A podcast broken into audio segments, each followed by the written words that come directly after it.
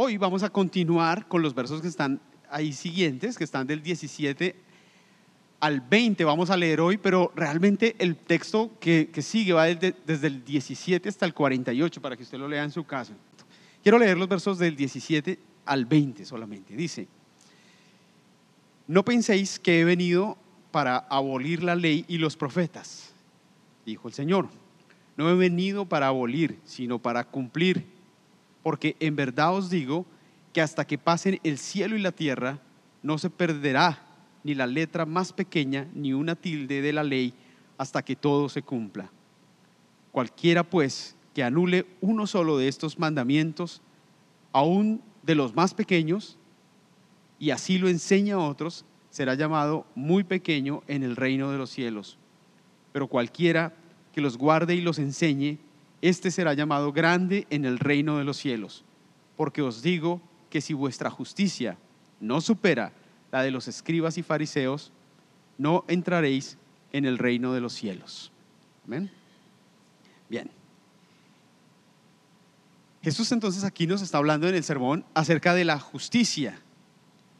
Esa justicia de los que recitó ahora Mario, de los, recuerda, los que tienen hambre y sed de justicia. Y uno dice, pero ¿De, qué justicia está hablando? Sobre todo en un mundo como el de hoy, que habla de justicia, tantas personas, este es un tema que, lo hacen parte de su vida y, es una bandera hoy en muchos eh, espacios de la sociedad. ¿De qué justicia es de la que está hablando? Pues el texto hoy nos va a hablar de esa justicia, de esos que tienen hambre y sed de justicia, de la justicia de esas personas que tienen hambre y sed. Esa justicia entonces consiste en responder a la palabra de Dios no con algo superficial, sino de una manera profunda, desde el corazón. Y debe estar y debe ser por encima, esa justicia debe estar por encima de la de los fariseos. Ya les voy a explicar bien de qué se trata todo. Entonces es una justicia profunda, no superficial, y que va por encima de la de los fariseos y los religiosos. Lo primero que quiero hablar es acerca de Jesús y la ley. Jesús dijo en el versículo que acabamos de leer que no ha venido a anular la ley y los profetas, Él no vino a cancelar la ley, es decir, el Antiguo Testamento, eh, las escrituras, Él no vino a cancelarlas, que eso es algo que algunas personas eh, pensaban que eh, estaba ocurriendo y que Jesús venía a hacer. Él vino precisamente fue a hacer que esto se cumpliera. Él no vino a anular a Moisés y la ley, no. Él vino fue a que la ley se cumpliera. Y eso es muy, muy, muy eh, clave en el versículo. No sé si podemos poner el, primer versículo, que es súper, es, súper clave, que Él vino fue a cumplir, no a abolir la ley. Él vino a darle cumplimiento. ¿Y a dar cumplimiento a qué? En primer lugar, vino a dar cumplimiento a todas las enseñanzas del Antiguo Testamento todas las doctrinas, todo lo que Dios se había revelado desde Génesis hasta el término del, Antiguo Testamento. Allí en Malaquías el Señor vino a dar cumplimiento a todas las enseñanzas y a todas las demandas de la escritura en el Antiguo Testamento. Segundo, el Señor vino a cumplir las profecías del Antiguo Testamento, las profecías, las predicciones del Antiguo Testamento, todo lo que el Antiguo Testamento apuntaba en Jesús se cumple. Él es la respuesta a las profecías, a la expectativa del Antiguo Testamento. Jesús es la respuesta. Él vino a eso, a cumplir todo lo que los profetas dijeron, incluso allá desde Génesis, cuando se habló de que de la simiente de la mujer vendría salvación, el Señor Jesús vino a cumplirlo todo en, en Él. Entonces Él no vino a abolir nada, no vino a anular lo que el Antiguo Testamento había dicho. El vino fue a que se cumpliera y que se cumpliera en él. El Señor vino también a cumplir todos los preceptos éticos del Antiguo Testamento. El Antiguo Testamento tiene una ética maravillosa. La, antigua, la ética del Antiguo Testamento es bellísima. Es uno de, de, los, de los tratados escritos más antiguos, pero supremamente lindo, bello y que ha eh, llegado a la humanidad entera. Por ejemplo, recordamos los diez mandamientos, ¿verdad? Los diez mandamientos son una compilación de, la ética para vivir en sociedad y, de manera personal maravillosa, preciosa. Y es parte del regalo que el Antiguo Testamento le da no solamente al pueblo de Israel, sino a la humanidad entera. Los diez mandamientos, por ejemplo. Jesús vino a cumplir los diez mandamientos y toda la ley del Antiguo Testamento. En él se cumple. Él no vino a decir, ah, los diez mandamientos no sirven, eso ya, olvídenlo. Eso era del Antiguo Testamento, ahora vamos a, a algo nuevo. No, él vino fue a cumplirlos, no a anularlos, sino a que se cumplieran realmente en, en la persona del Señor. El propósito de Jesús no fue anular ni cambiar nada, sino revelar el verdadero significado de la ley y del Antiguo Testamento. Ese fue su propósito. Él viene para asumir las exigencias que el Antiguo Testamento y la ley daban. Él viene para que esa justicia del Antiguo Testamento fuera real y se hiciera viva en la vida del Señor. Es decir, una frase que puede identificar a nuestro Señor Jesucristo es no nulidad, sino cumplimiento de la ley. No vine a anular, vino a que se cumpliera. Eso es bien importante. Jesús tiene esa afirmación de una manera muy tajante. Por eso en el versículo dice que Él vino a que se cumpliera y ni una sola letra del Antiguo Testamento, de la ley, puede ser pasada por alto y sin ser cumplida. Y ahí Él menciona, en el, texto original, lo que se menciona es la letra más pequeña del alfabeto hebreo, que era la iota, una, una letrica pequeñita. No sé cuál sea la letra más pequeña del alfabeto castellano o el, alfabeto inglés. Yo creo que la I, de pronto la I, no sé. Pero él dice, ni siquiera la letra más pequeña, el punto, el puntico, se va a dejar de cumplir. Toda la escritura se va a cumplir, dice el Señor. Yo vine a que se cumpliera la escritura. El apóstol Pablo al respecto también habla y dice que Cristo es el final de la ley y de pronto algunos cristianos ahí decimos, pero si Jesús vino a cumplir la ley, pero Pablo dice que, él es el, que en Cristo está el final de la ley, o sea, se descarta la escritura, se descarta el Antiguo Testamento, por lo que dice Pablo, la respuesta es no. Lo que Pablo quiso decir es que somos aceptados por Dios no por la obediencia que tengamos a la ley, sino a través de la gracia y la fe en Jesús. Es decir, que la lógica en Pablo cambia yo soy aceptado por Dios. Dios acepta no por, lo, por mis obras, no por lo que yo haga, sino por la gracia de Dios. Somos aceptados por Él. Ya les voy a explicar bien eso porque eso da para muchos pensamientos. Ah, ¿cómo así? O sea que no, el camino para llegar a Dios no es mi comportamiento, mis obras, el cumplir con la ley, sino la gracia. Y eso puede dispararnos muchas ideas, pero ya les voy a explicar de qué se trata.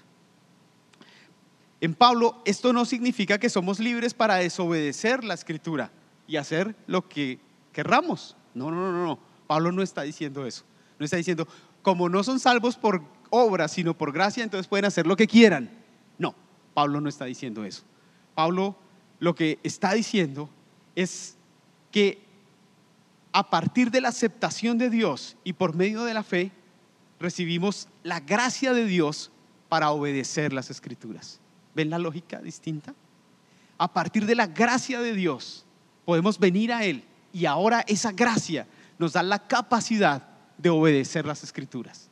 Es decir, no es al contrario, no es que obedezco para recibir la gracia de Dios, no, es que recibo la gracia de Dios para obedecer las escrituras y obedecer la ley del Señor.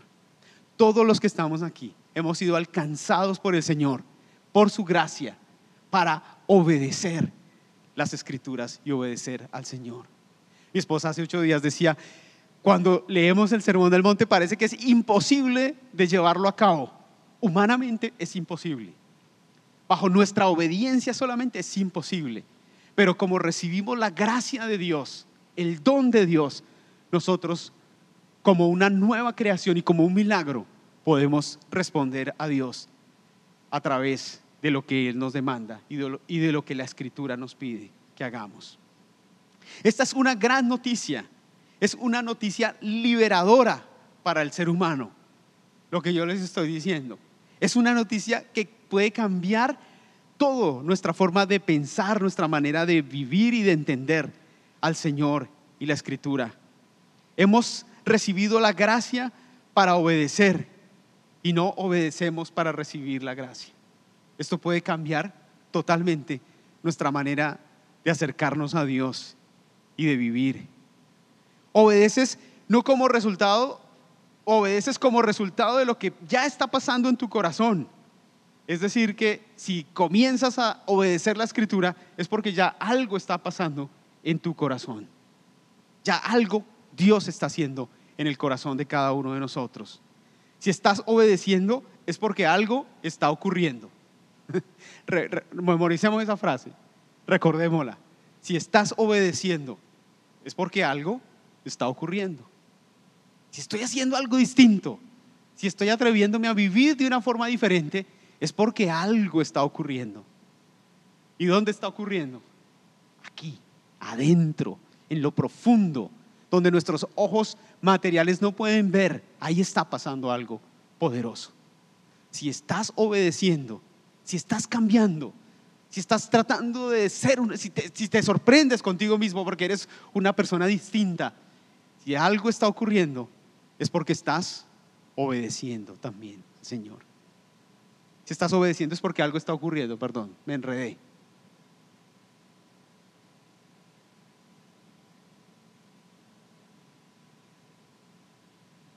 Algo también que podríamos preguntarnos en este, en este punto es, hemos tenido la tentación de pensar que ser salvos por gracia y por obras no nos obliga a practicar la palabra.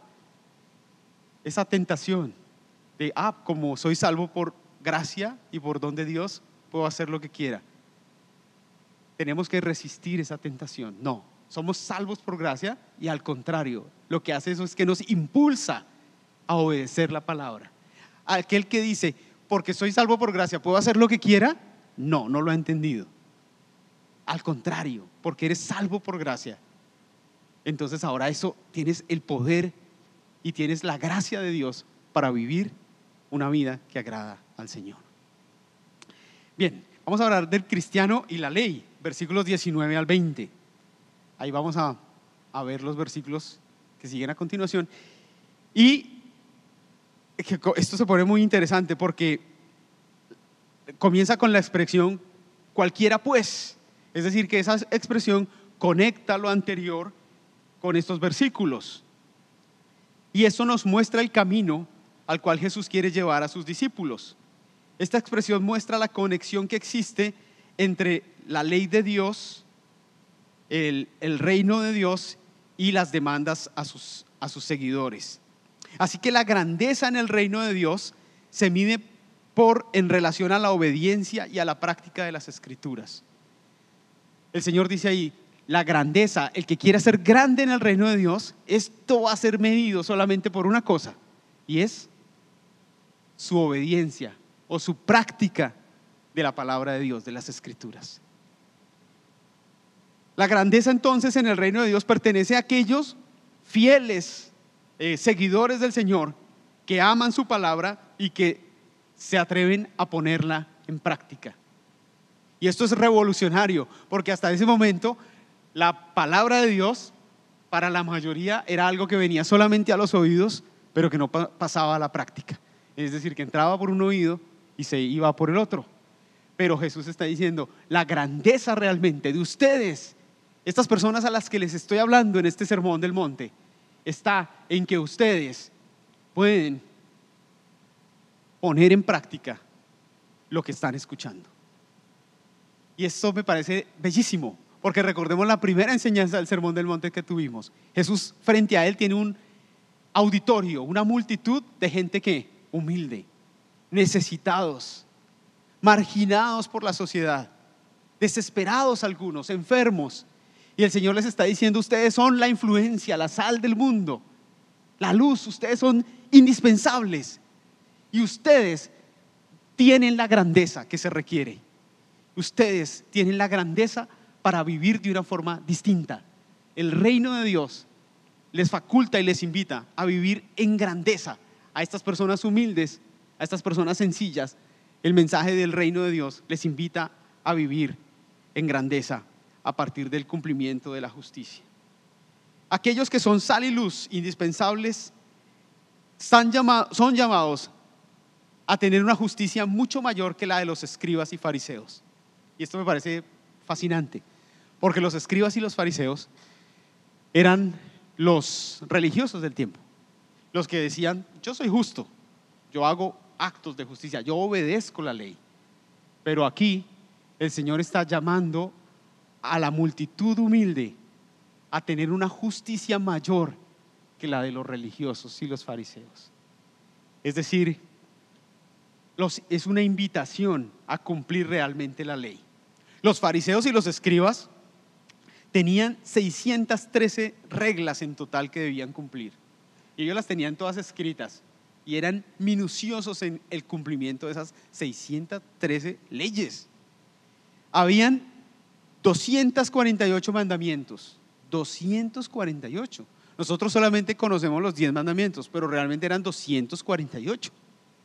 A partir de los que estaban en Moisés y otros libros además que venían siendo tradiciones dentro del pueblo judío.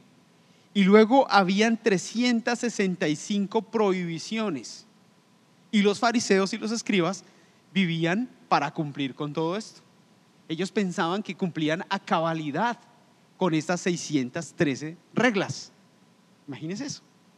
365 prohibiciones, o sea, una por cada día del año. ¿Cómo será eso? Prohibido esto, prohibido lo otro, y ellos estaban tan minuciosos de cumplir eso. Pero pasaba algo con los fariseos, y era que ellos lo cumplían, pero solamente cuando los veían. Era algo solamente externo. Y esa es una señal muy grande del legalismo. Es que uno solamente cumple cuando lo ven. ¿De acuerdo? Ahora estaba hablando contigo, me decías que eras profesora, fuiste profesora muchos años. Y ustedes se acuerdan, los profesores saben cuando está el profesor ahí encima del estudiante, ¿no? Haciendo la tarea. Y voltea al profesor para otro lado y él dice, ah, el otro comienza a hablar. Pero yo dice, el estudiante, el estudiante. En, buen mexicano, ¿cómo sería? Aguas, aguas. el profesor. Y uno voltea a mirar y ahí sí la hace. Y así somos. Cumplimos las reglas solo cuando nos ven. Los ciudadanos, por ejemplo, con el tema de la policía, si hay ay, no, hay una cámara, entonces respetemos. Pero si no, si no hubiese cámara, los fariseos actuaban como si hubiesen cámaras. Solo obedecían esas reglas, pero sí los veían. Cuando estaban sin que nadie los viera, les interesaba cinco estas reglas. Por eso el Señor llama a esta multitud de seguidores a tener una justicia mayor a la de los fariseos. Y les está diciendo, ustedes pueden tener una justicia mayor. Ellos no pueden. Ellos intentan y por más que intentan no pueden, pero ustedes sí pueden tener una justicia mayor a la de ellos, a la que ellos tienen. Ustedes pueden tener una justicia profunda, nacida del corazón, es lo que está diciendo Jesús en el Sermón del Monte. Yo me imagino ese Sermón del Monte. Cuando Jesús dice eso, por allá alguien dice, amén. Yo creo que había un hermano pentecostal ahí y dijo, aleluya. ¿Por qué? Porque eso era lo que ellos querían escuchar, lo que necesitaban escuchar. Nosotros, los humildes, podemos tener una justicia mayor a la de los fariseos, a la que hemos cuestionado tantas veces, que solamente dan limosna, oran, todo para ser vistos por los hombres, no más. Y ahora Jesús nos está dando un mensaje nuevo, renovador. Está interpretando la ley y está diciendo que nosotros los humildes a través del mensaje del reino de Dios podemos tener una justicia mayor. Y eso es el mensaje que yo también les doy hoy a ustedes y a la Casa Church. Nosotros hoy podemos tener una justicia mayor a la justicia de este mundo. Hoy somos llamados a tener una justicia mayor, pero una justicia mayor es decir, una justicia profunda del corazón, que lucha en nosotros y que se pone en práctica aún cuando estamos a solas, aún cuando nadie nos ve, nuestra justicia es puesta a prueba. Una justicia mayor que brota de lo más profundo de nuestro corazón, que no obedece a ninguna agenda de nadie, sino solamente a la voluntad y la gracia de nuestro Señor. Jeremías en el capítulo 31-33 había prometido esto para nosotros hoy, hace miles de años atrás. Hace muchos años atrás, Jeremías había dicho, este es el pacto porque después de aquel tiempo haré con el pueblo de Israel. Esto dijo el profeta. Afirma el Señor, pondré mi ley en su mente y la escribiré en su corazón. Yo seré su Dios y ellos serán mi pueblo. Jeremías ya había profetizado que la ley y que el cumplimiento de la ley iba a ser posible a través de los hijos de Dios en Cristo Jesús. Lo que no se pudo a través de la rigurosidad de la religión sería posible a través del Espíritu Santo de Dios. Ezequiel dijo algo también parecido, dijo, infundiré, pondré mi espíritu en ustedes y haré que sigan mis leyes, mis estatutos y obedezcan a mi ley. Y esto es lo que está ocurriendo aquí. El Señor está hablándole al pueblo y le está diciendo, llegó el momento en el que podemos tener la justicia y cumplir la ley.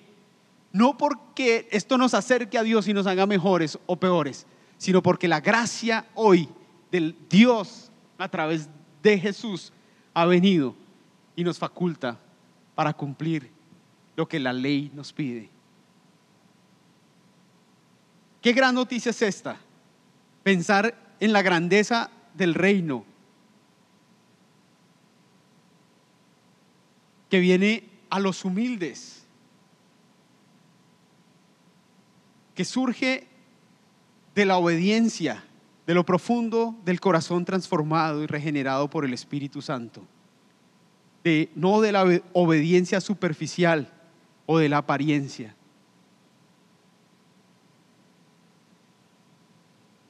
Si el Señor está trabajando en ti, si algo está ocurriendo en tu corazón, si algo estás, es porque el Señor está trabajando en, en ti. Algunos están llegando apenas al Señor. Dios está trabajando en tu corazón y algo está empezando a ocurrir en tu vida. Eso que está empezando a ocurrir en ti es el fruto del trabajo del Espíritu Santo en tu mente y en tu corazón. Él te está dando la gracia para vivir una vida buena, una vida que le agrade a Él. A partir de los versículos 21 hasta el 48, eso es tarea, porque no hay tiempo acá, Jesús comienza a poner ejemplos de esto. Jesús comienza a poner ejemplos concretos de qué es cumplir la ley y de cómo es cumplirla más allá de cómo la cumplen los fariseos. Y vamos a encontrar entonces eh, seis ejemplos. Esos ejemplos están entre el versículo 17, el versículo 21 al versículo 48. Cada uno de esos ejemplos tiene un contraste que más o menos está marcado por la siguiente expresión ustedes han oído que se dijo a sus antepasados. En algunas en otra, en otra ocasión dice, ustedes han escuchado, ustedes oyeron de sus antepasados, pero es la misma fórmula. Y, y después va a tener la expresión, pero yo les digo. Los cinco ejemplos de lo que yo les acabo de ilustrar, de explicar, van a venir ahí a continuación. De cómo podemos, cómo podemos cumplir la ley más allá de cómo los fariseos la cumplían de manera superficial. Lo que Jesús está haciendo es contrastar el Antiguo Testamento. Las, las distorsiones del Antiguo Testamento con una nueva realidad. En el Antiguo Testamento, es, esto que ustedes ven ahí fue el producto de años de los fariseos y otros, otros religiosos tomar la ley de Dios y ponerla y disminuirla. Por ejemplo, el texto dice, no matarás.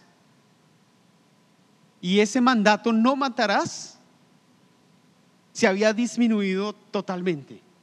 Solamente se había puesto ese mandato en términos de atentar o quitar la vida de otra persona. Pero el mandato iba mucho más allá. Pero la ley lo había disminuido. Y ahora lo que Jesús está diciendo es, no, Señor, Incluso, yo les digo que incluso si se enojan o si le dicen insensato o torpe o idiota, dice el texto, a alguien ya están matándole. Jesús está diciendo su justicia, la justicia que va a ir más allá de la de los fariseos, tiene que realmente tener unos alcances o los alcances que la ley en su inicio realmente quería proponerle a las personas. Y vamos a encontrar los ejemplos allí y todos los, los, seis ejemplos van a tener esas mismas condiciones. El mandamiento y el pero ahora yo les digo de Jesús.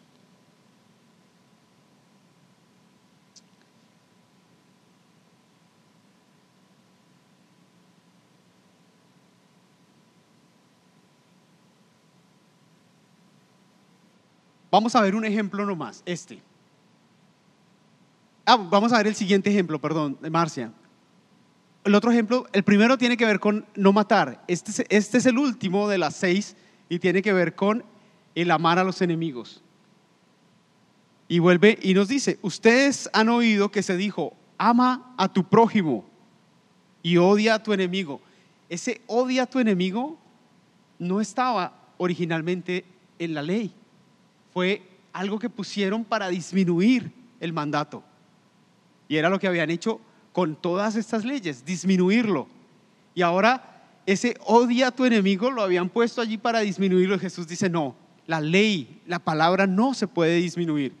Es decir, el mandato de amar a nuestros enemigos es algo que tenemos que realmente hacerlo. Así que el Señor les dice luego, pero yo os digo, ama a vuestros enemigos y ora por los que te persiguen para que seáis hijos de vuestro Padre que está en los cielos.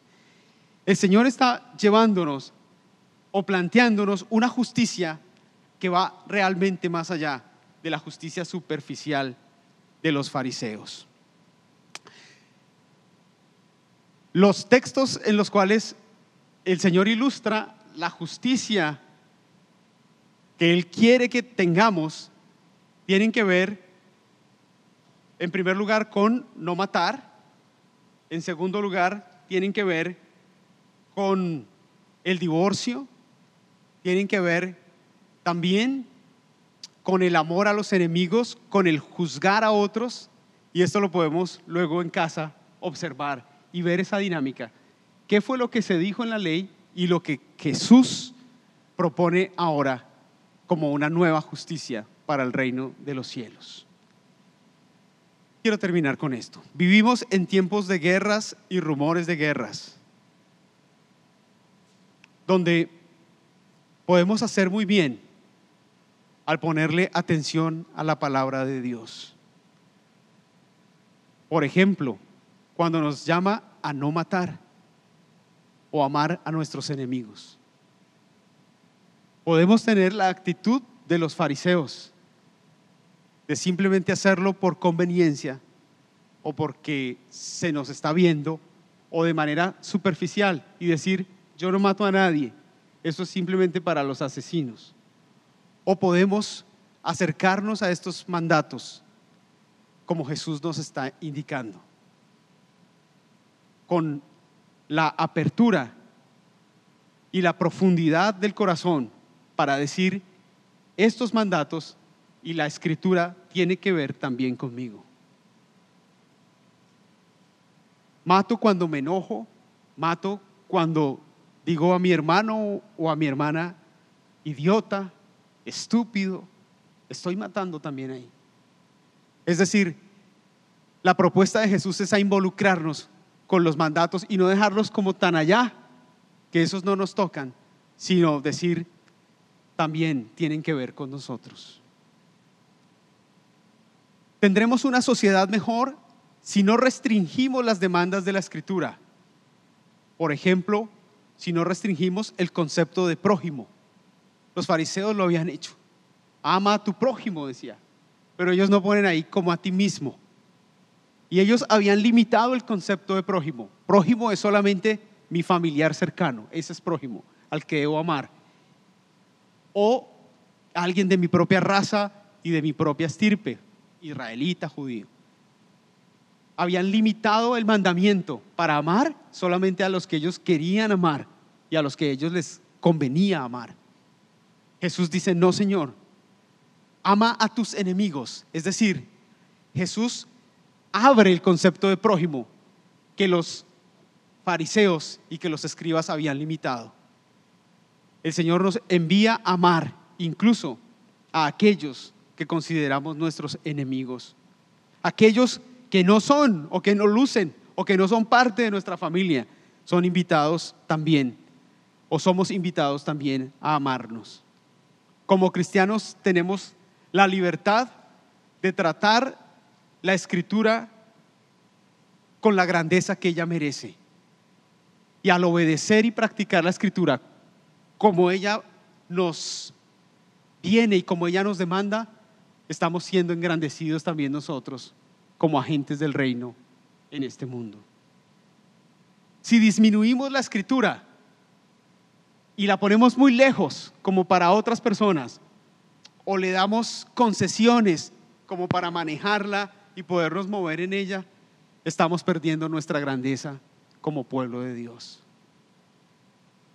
La justicia a la que el Señor nos llama a vivir en contraste es una justicia que nace de lo profundo del corazón, pero que se dispone a cumplir la palabra de Dios con todo y lo que ella tiene para nosotros. Y repito, no es difícil, porque no es un acto nuestro, no es algo que nos proponemos y lo... No, es un acto de gracia. Podemos cumplir, no matar, no ofender, amar a nuestros enemigos, no porque seamos muy buenos y no porque nosotros tengamos esa capacidad, sino porque a partir de la gracia del Señor y de la acción del Espíritu Santo nos faculta para obtener una justicia mayor y vivir de una forma diferente. Oremos. Padre, gracias te damos por tu palabra en esta hora, Señor. Adoramos tu nombre, Señor, y te agradecemos.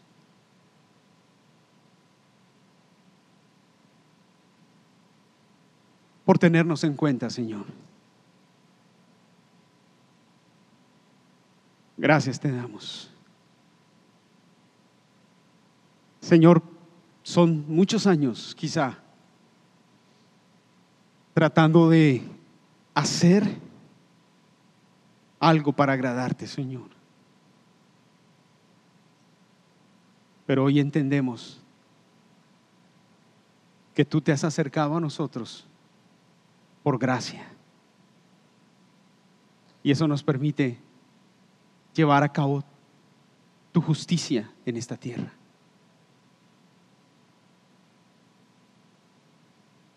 Gracias, Padre, porque has visto en nosotros personas, un pueblo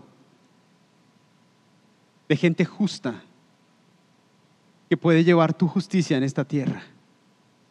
Ayúdanos a amar como tú amas, a valorar la vida, la familia, a amar incluso a nuestros enemigos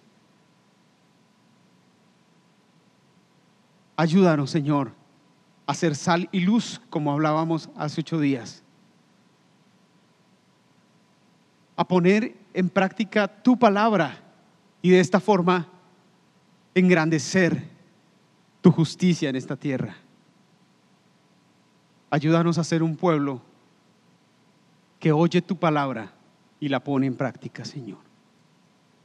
Gracias te damos por tu palabra hoy, Señor. Te rogamos que nos ayudes, que sigas trabajando en nuestros corazones, que podamos ver qué cosas siguen ocurriendo porque tú estás obrando en nosotros. Ayúdanos, Señor. Te lo pedimos a contrastar este mundo injusto con tu justicia, Señor. Te lo rogamos en el nombre de Jesús. Amén. Y amén. Bien. Queremos terminar y quiero terminar solamente con, con una cosa. Me gustaría que alguien me diga una palabra que se lleva hoy en su mente. No una frase, ni una idea, nada. Una palabra solamente. ¿Qué palabra se lleva hoy en la mente y en el corazón? Por favor, Jackie. Prójimo, gracias. ¿Quién más? Amar a nuestros enemigos.